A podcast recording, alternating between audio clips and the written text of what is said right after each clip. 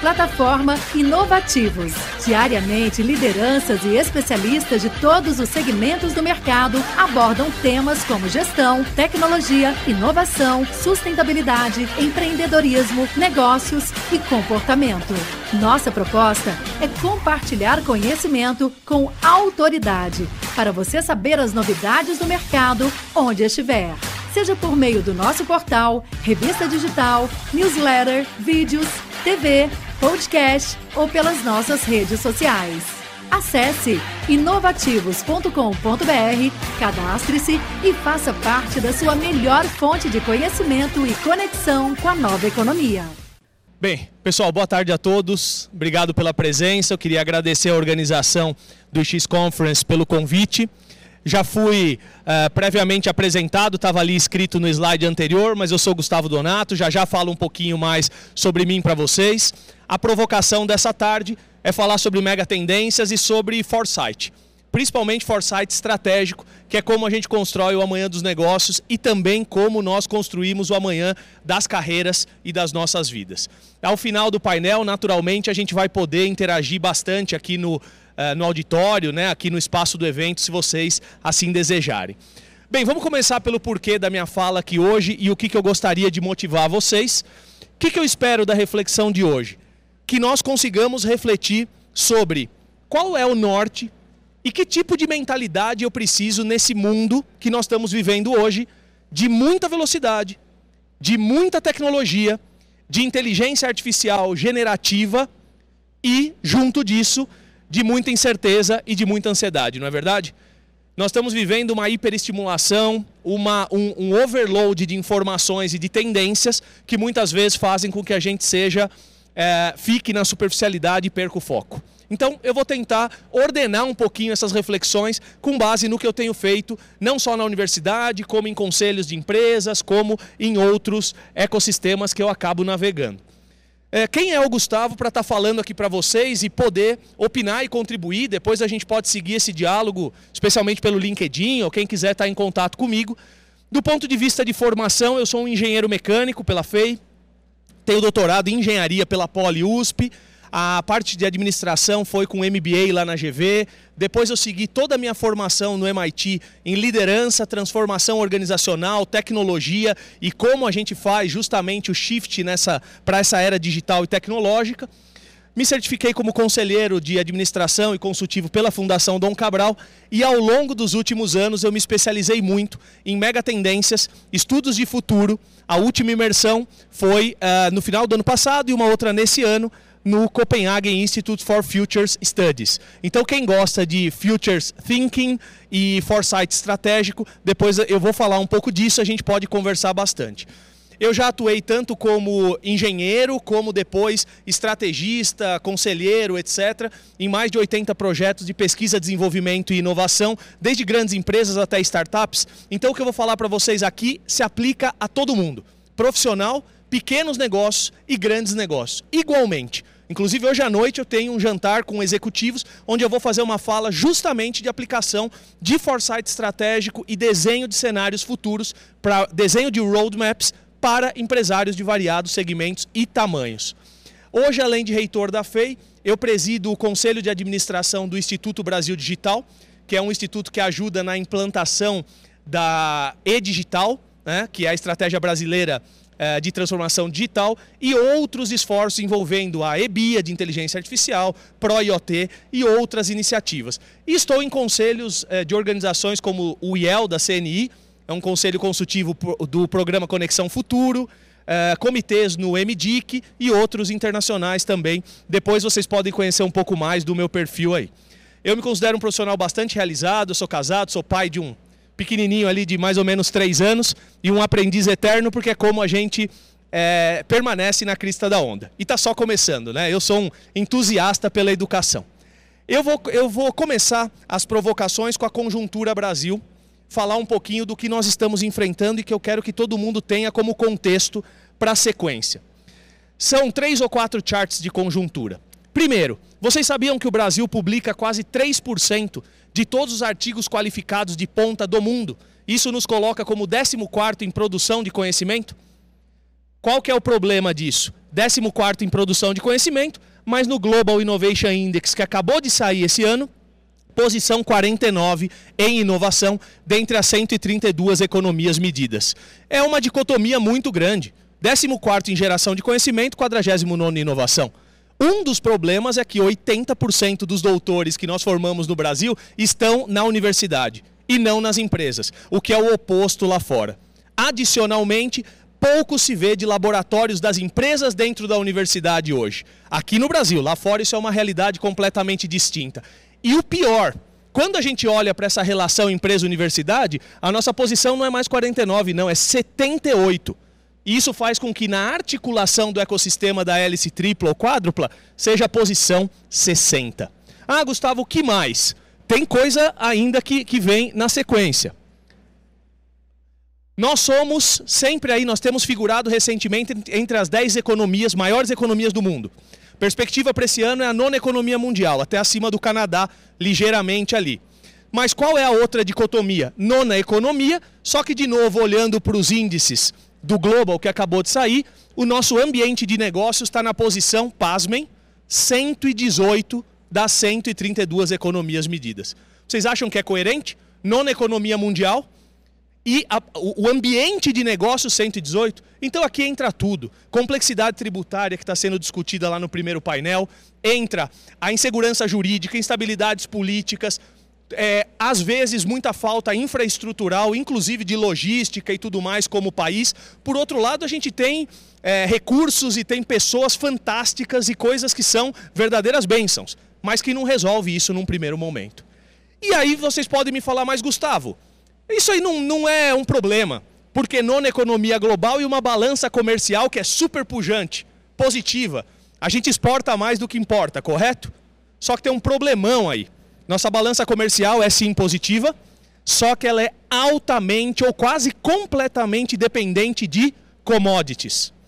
A gente exporta basicamente minério de ferro, é, soja, milho, e isso é uma grande fatia da nossa balança comercial. Vocês sabem qual é o problema que isso gera? Isso não agrega valor e não traz valor para dentro do país. Eu vou falar uma coisa aqui que é difícil, pessoal, mas olha, nada contra a soja. Tem muita tecnologia na soja colocada pela Embrapa. Uma verdadeira maravilha das últimas décadas. Mas um quilo de satélite sempre vai valer mais que um quilo de soja. Sempre vai valer mais que um quilo de minério de ferro. E um grama de pessoas preparadas e com visão, que é o que eu quero trazer aqui hoje, não tem preço. E sabe qual é o problema grave? É o desse gráfico aqui. A balança comercial é positiva sim. Só que nós estamos desde 2010 com saldo negativo da balança comercial de alta intensidade tecnológica. E a partir de 2016, que seria essa barrinha aqui, ó, adiante, em queda livre. Se vocês olharem, o déficit que a gente tem de produtos de alta tecnologia é 42 bilhões. Isso é uma loucura. Na área de eletrônicos, complexidade eletrônica, 27 bilhões de déficit. Isso quer dizer que o Brasil não está transformando o que gera de conhecimento e suas pessoas em inovação, em agregação de valor e qualidade de vida para o seu povo. Isso é gravíssimo e é o que eu quero provocar vocês. E o quadro é ainda mais preocupante porque nossa população está envelhecendo. Na década de 80, nós tínhamos de fato uma pirâmide populacional. Na década dos anos 2000, ela se inverteu a base e aqui nós estávamos com pessoas de 20 anos na maioria. Agora nós estamos com pessoas na maioria com 40 anos. E a projeção, a mega tendência 2053 é a maioria das pessoas com 60 anos. Os centenários serão muitos. A Silver Economy já é, Silver Economy é a economia dos grisalhos. Ela já é tratada chamando não só mais de terceira idade, terceira, quarta e quinta idades, inclusive, tá certo? Isso vai ser uma explosão para o nosso sistema previdenciário se a gente não se planejar. Por outro lado, abre oportunidades de negócio sem precedentes para essa nova economia. Eu acho que só esses highlights em quatro charts mostram como a gente precisa repensar os nossos modelos para essa nova realidade e para as novas oportunidades. Falar num evento como esse é, e falar em exponencialidade é ser redundante, porque eu estou falando aqui para convertidos. Mas eu quero fazer uma reflexão aqui, gente. Todo mundo usa carro e veio para cá de carro, seja Uber ou seja seu. Vamos comparar um, um carro de 100 anos atrás Mais, 110. Um, um carro de, dois, de 1910 com um carro de 2010. 100 anos.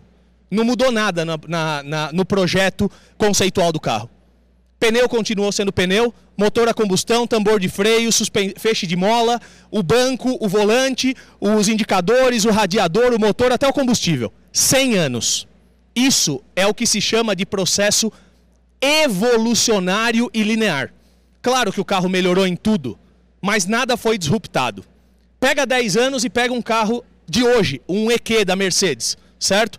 Em 10 anos você teve híbrido, elétrico, autônomo, célula combustível com hidrogênio, infotainment, vidro inteligente, tinta inteligente. Se ele não espelhar meu celular na tela, eu não compro. E eu andei em um veículo agora no ano passado na Alemanha que pegava meus parâmetros vitais, fazia massagem, tudo mais pelo banco. Então é uma loucura. É uma verdadeira disrupção em 10 anos da, do, do veículo. Mas não é só do veículo. É uma disrupção da mobilidade. Essa é a mudança de conceito. Essa semana, uma startup chinesa chamada eHang, que eu já admirava porque eu vi há uns 5 anos atrás esse drone aí que leva pessoas e eu fiquei impressionadíssimo. Essa semana ela obteve o certificado de aeronavegabilidade para poder fazer um táxi aéreo autônomo com esse drone levando gente chamado por um aplicativo tipo Uber. Ele já fez mil voos de teste sem nenhuma necessidade de interferência humana, mesmo em condições climáticas adversas. Entendem a revolução da mobilidade? Quem falasse há 10 anos atrás que eu ia ter um exoesqueleto na fábrica da Stellantis, por exemplo, em BH, ou então que eu ia liberar um patinete elétrico no centro de uma cidade com um smartphone e um QR Code, ia chamar a gente de loucos. Essa é a nova realidade e por isso que nós aqui, que fomos criados numa mentalidade linear, precisamos nos adaptar a uma mentalidade de disrupção que muitas vezes começa com frustração. Não é mais linear e evolucionário, é revolucionário. O Netflix, quando começou a ganhar atração, o fundador e CEO tentou vender o Netflix e foi expulso pelo CEO de uma das maiores companhias de entretenimento da época. Quem viu o case sabe. Ele tentou vender o Netflix para Blockbuster. Nem existe mais. Só que hoje quem já está sofrendo um bocado é o próprio Netflix, porque o modelo de negócio dele já está tendo N outros streamings competindo. Então o que eu quero dizer é que os mercados e os modelos de negócio estão totalmente de pernas para o ar as maiores receitas atuais, tirando empresas de petróleo, por exemplo, as maiores receitas são de modelos de negócio dos últimos 10, 15 anos e não dá para a gente prever quais vão ser os dos 10 anos seguintes, por isso a minha fala aqui. O World Economic Forum diz que em torno de 80% dos problemas e soluções que nós vamos ter que dar em 2030, sete anos de hoje, não são sequer imagináveis ou conhecidos. A gente está vivendo uma disputa enorme entre a era do conteudismo e do título, ser a chancela, para as competências. Não basta mais o título. Basta o que eu entrego de competência e valor on demand como profissional e se eu sou um lifelong learner. learner. E o emprego dando espaço ao trabalho. Poxa, Gustavo, emprego, trabalho? É sim. O emprego, como a gente conhece, CLT, carteira assinada para uma única instituição, ele tende a ter uma redução drástica nos próximos 15 anos, ao longo dos próximos 15 anos, com a Gig Economy. Gig, para quem não conhece, é do jazz. No jazz, GIG. No jazz é improviso, mas na realidade o que a gente usa para Gig Economy é essa economia onde as relações de trabalho são mais fluidas, ok? Que já acontece em muitos países do exterior. Com toda a segurança previdenciária, inclusive, mas é o modelo que é redesenhado. Aí muita gente fala, Gustavo, a inteligência artificial não vai destruir um monte de empregos? Vai. Nos próximos três anos agora, em torno de 75 milhões de empregos serão destruídos. Só que ela vai criar mais 130 milhões de novos empregos.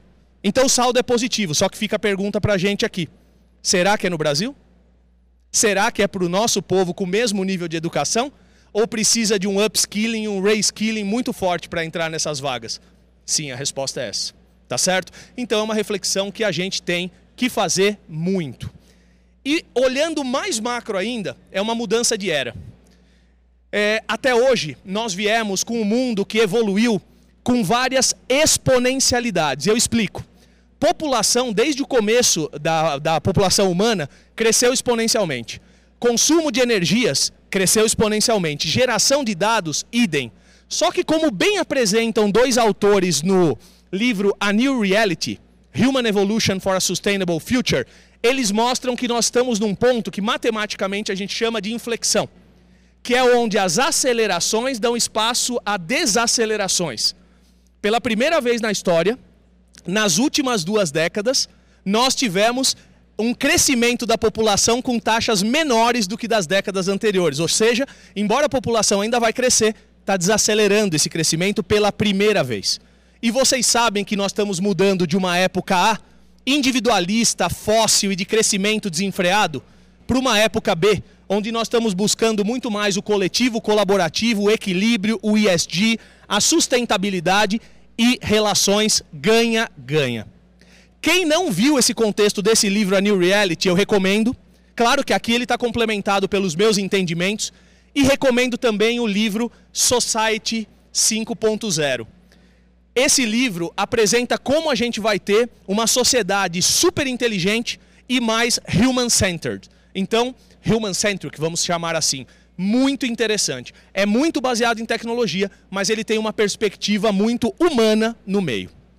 Gustavo, isso exige o quê? Muita tecnologia, muita inovação, muita visão, mas uma mentalidade essencialmente diferente, que é o que eu quero chamar a atenção de vocês centralmente na minha fala aqui hoje. Nós temos que sair do usual e da cultura do forecast, que é previsão. Previsão, forecast é o quê? Use dados antigos e use modelos para tentar prever o futuro não funciona mais sequer para dois, três anos, imagine para décadas. Por isso ele afunila lá para 2050.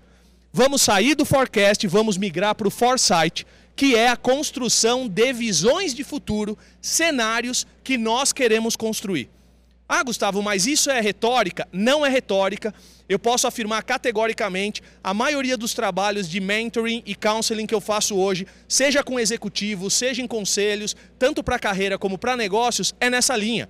Você observa as mega tendências ou macro tendências, os sinais e, objet e objetos de futuro, desenha cenários e visões futuras, possíveis, plausíveis, desejadas, verifica onde você gostaria de estar como profissional e negócio, traz a valor presente e então desenha os roadmaps estratégicos de curto, médio e longo prazo, depois desdobrando para o tático e operacional. O jantar que eu vou ter hoje com executivos, a gente vai discutir exatamente esse tipo de lógica e é o que eu estudei muito nos últimos anos lá no Copenhagen Institute, no MIT em outras fontes. Bom, como é que eu me calibro? Eu me calibro com várias fontes, com objetos do amanhã, com sinais, mas eu me calibro também com mega tendências 2050 que eu estou trazendo só um exemplo aqui para vocês, tá? De algumas áreas que envolvem mega tendências, mas eu vou dar um exemplo do que é isso aqui. Uma mega tendência não é uma modinha e não é uma tendência de curto prazo. Ela é um grande eixo de norte da sociedade ou de transformação da sociedade que dura por décadas. Exemplo: lá em cima, crescimento populacional. Vocês sabiam que nós somos 8 bilhões de pessoas? Em 2050 nós seremos algo em torno de 10,2, 10,3? Gente, é mais de 25% de crescimento populacional. Em questão de 25 anos. É, no Brasil, mais de 85% dessas pessoas serão urbanas e serão mais envelhecidas. E tem um dado mais dramático aqui, que eu estava estudando recentemente, inclusive saiu na, na mídia, justo na época que eu estava estudando os relatórios todo esse crescimento populacional de 25% vai acontecer só em nove países dos 193 são membros da ONU. E esses nove, sabe onde estão? África subsaariana, sem estrutura nenhuma. Onde ter água limpa salva mais vida do que ter remédio. Olha o desafio que a gente vai ter. Então, isso são grandes tendências em várias áreas, e são essas tendências que dão o norte para a gente identificar que áreas podem ser de grande, de grande potencial para minha atuação? Com as áreas, que tecnologias seriam habilitadoras dessas áreas? Aqui são só exemplos. Com essas tecnologias e áreas, eu bolo modelos de negócio, eu penso as minhas competências, eu penso cenários para o meu negócio e eu faço o roadmap de transformação de tudo isso. Para vocês pesquisarem mais mega tendência, Uh, existem fontes diversas, essa aqui tem circulado inclusive nas últimas, nas últimas semanas na, nas redes, é a Trendwheel MNM. ela segmenta por horizontes, a gente sempre trabalha com três horizontes ou quatro horizontes temporais e segmentados em grandes eixos. É útil, tá certo? Mas eu não vou me estender muito aqui sobre megatrends. Eu já dei um exemplo de demografia, eu posso dar um outro. Uma das, das megatendências é energia limpa, renovável e competição por recursos naturais. Vocês sabiam que o Brasil tem a quarta matriz energética mais limpa do mundo? Isso fará com que o Brasil tenha o hidrogênio verde mais barato do mundo e vai gerar os créditos de carbono não só baratos, mas 15 a 30% do total do, do, do mercado de carbono, dos créditos de carbono do mundo que estão passando por uma discussão enorme de como transformar isso em tokens fungíveis com blockchain para ser negociado em bolsa e suportar o país. Isso é uma mega tendência assim que está piscando e inclusive o nosso agronegócio pode ser provedor de serviços ambientais gerando créditos de carbono para garantir sua sustentabilidade né? e ser inclusive negativo em carbono. Gente, dito isso, quais que eu acredito que são os maiores mercados das décadas seguintes? Respondo com facilidade essa para vocês. São os I don't know markets. Os mercados desconhecidos são os maiores dos próximos anos, eu não tenho dúvida disso. E vocês vão entender que os I don't know markets estão conectados com o profissional também que vai ter sucesso nesse futuro. O profissional do futuro, ele é um lifelong learner por natureza, que se adequa ao aprendizado ao longo da vida toda, porque a nossa vida não é mais estude, trabalhe, aposenta. Ela é tudo isso em paralelo garantindo bem-estar, mas esse profissional ele não é só um lifelong learner, ele é o chamado nexialista. Ele não é nem o generalista nem o especialista, ele é o nexialista. O que é um nexialista? É o profissional que consegue enxergar a sinergia entre as áreas do saber, conectando-as e gerando novos valores e novas oportunidades de negócio. Os maiores mercados estão nas interfaces entre as áreas ou então fora do escopo dos saberes específicos isolados. Escutem o que eu estou falando. As próximas uma ou duas décadas serão de exploração dessas é, confluências e das explorações externas aos campos do saber. Um carro autônomo é isso, um drone é isso, um robô inteligente é isso. E também falando em profissional, eu tenho uma provocação importantíssima aqui. O campo do brilhantismo mudou completamente. E a IA é parte disso. Nós fomos criados e acostumados da seguinte maneira: eu sou reconhecido, contratado e pago para dar respostas aos problemas. Não é isso? Hoje, a IA dá a resposta. O campo do brilhantismo está no campo da pergunta. Quem souber entender as agruras da sociedade e do mercado, modelar os problemas e fazer as melhores perguntas, a tecnologia ajuda a trazer as respostas, ampliando as nossas capacidades cognitivas e profissionais sem precedentes na história. Então é isso, o campo do brilhantismo é na pergunta. Usem o chat GPT, por exemplo, façam uma pergunta ruim, o resultado é péssimo. Façam uma excelente pergunta, o resultado é espetacular. Por isso, um jornalista brilhante continuará sendo brilhante. E um artista plástico brilhante continuará sendo brilhante, assim como um músico brilhante, como eu conheço. E quem é que sobrevive? Não é o mais forte nem o mais resistente, é o mais adaptável às circunstâncias. Por isso, lifelong learning, adaptabilidade, aprender a aprender e, quando necessário, a desaprender, porque quando um paradigma é quebrado, todo mundo volta ao zero, é a máxima que tem que ser seguida. Ah, Gustavo, e as tecnologias? Gente, nem se preocupem com a sopa de letrinhas, elas são, evidentemente, essenciais.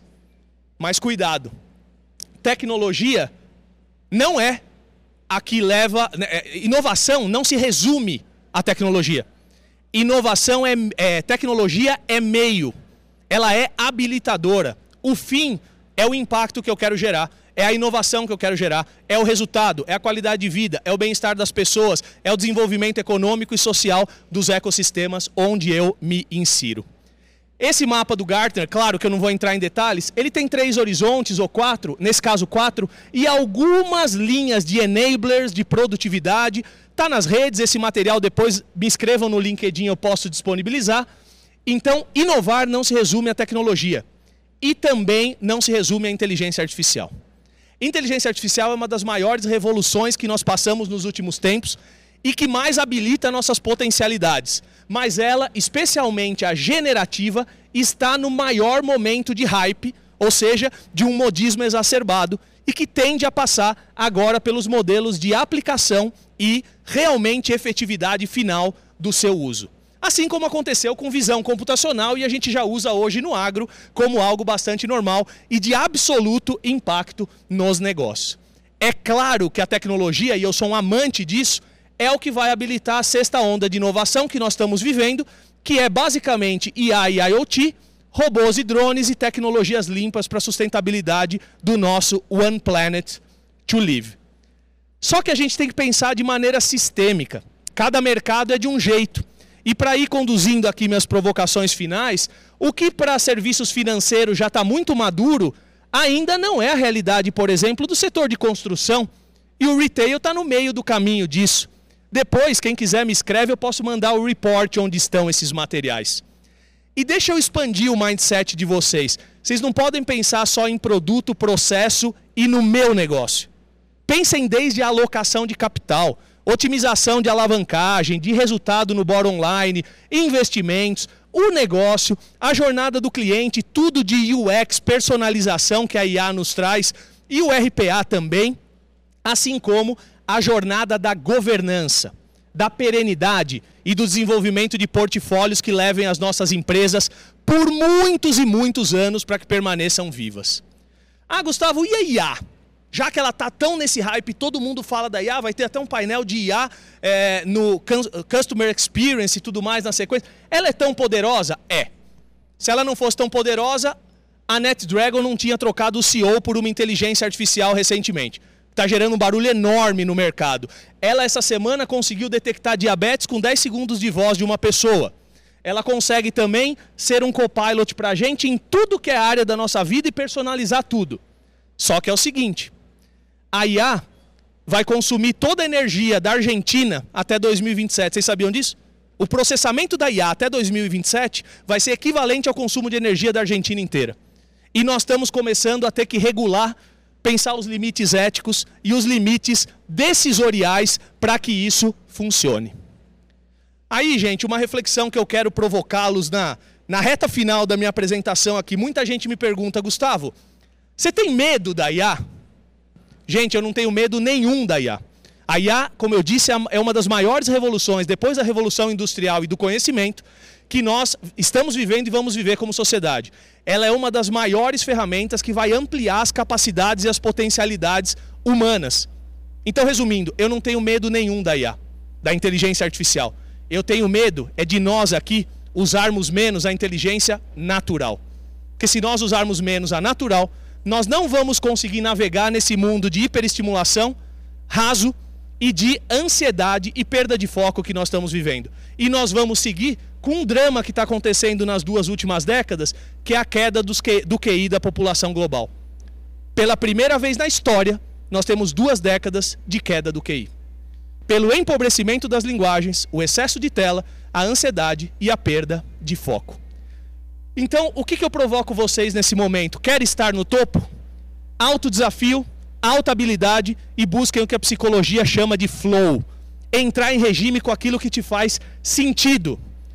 E olhem principalmente para as três competências que o World Economic Forum apontou como as competências do mundo pós-pandêmico do século 21 e que vão além das hard skills e soft skills. Sabe quais são? Para navegar em certeza, letramento em futuros, que é o que eu trouxe um pouco aqui hoje. Segundo, para a gente colocar brilho nos olhos, esperança. E para a gente trabalhar junto por um mundo melhor, fraternidade. Quando foi a última vez que nós, como profissionais, sentamos e como pessoas sentamos e olhamos para o mais íntimo de nós mesmos para ver se está preenchido ou se tem um grande vazio ali? Que espaço único a gente ocupa hoje e vai ocupar no futuro? Que legado eu vou deixar e que disrupção eu vou criar com o meu negócio que vai orgulhar meu filho, vai orgulhar meu pai, vai orgulhar os meus mentores. Sabe por quê, gente? O mais importante é a gente preencher esse vazio e achar o brilho nos olhos que vai fazer sentido para a gente impactar o amanhã como um mundo melhor para as nossas pessoas. Sigamos conectados, especialmente pelo LinkedIn. É, inclusive, mais do que seguir, cliquem lá nos três pontinhos e ponham conectar. Eu posso conhecer cada um de vocês e a gente pode trocar ideias, eu posso mandar materiais. E lembrem-se, o brilho nos olhos é o mais importante indicador do sucesso para a gente construir um Brasil melhor e um mundo melhor. Muito obrigado e sucesso a todos. Plataforma Inovativos. Diariamente, lideranças e especialistas de todos os segmentos do mercado abordam temas como gestão, tecnologia, inovação, sustentabilidade, empreendedorismo, negócios e comportamento.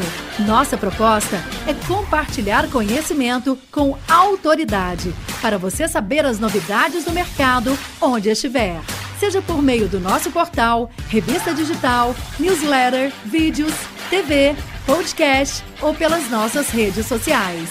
Acesse inovativos.com.br, cadastre-se e faça parte da sua melhor fonte de conhecimento e conexão com a nova economia.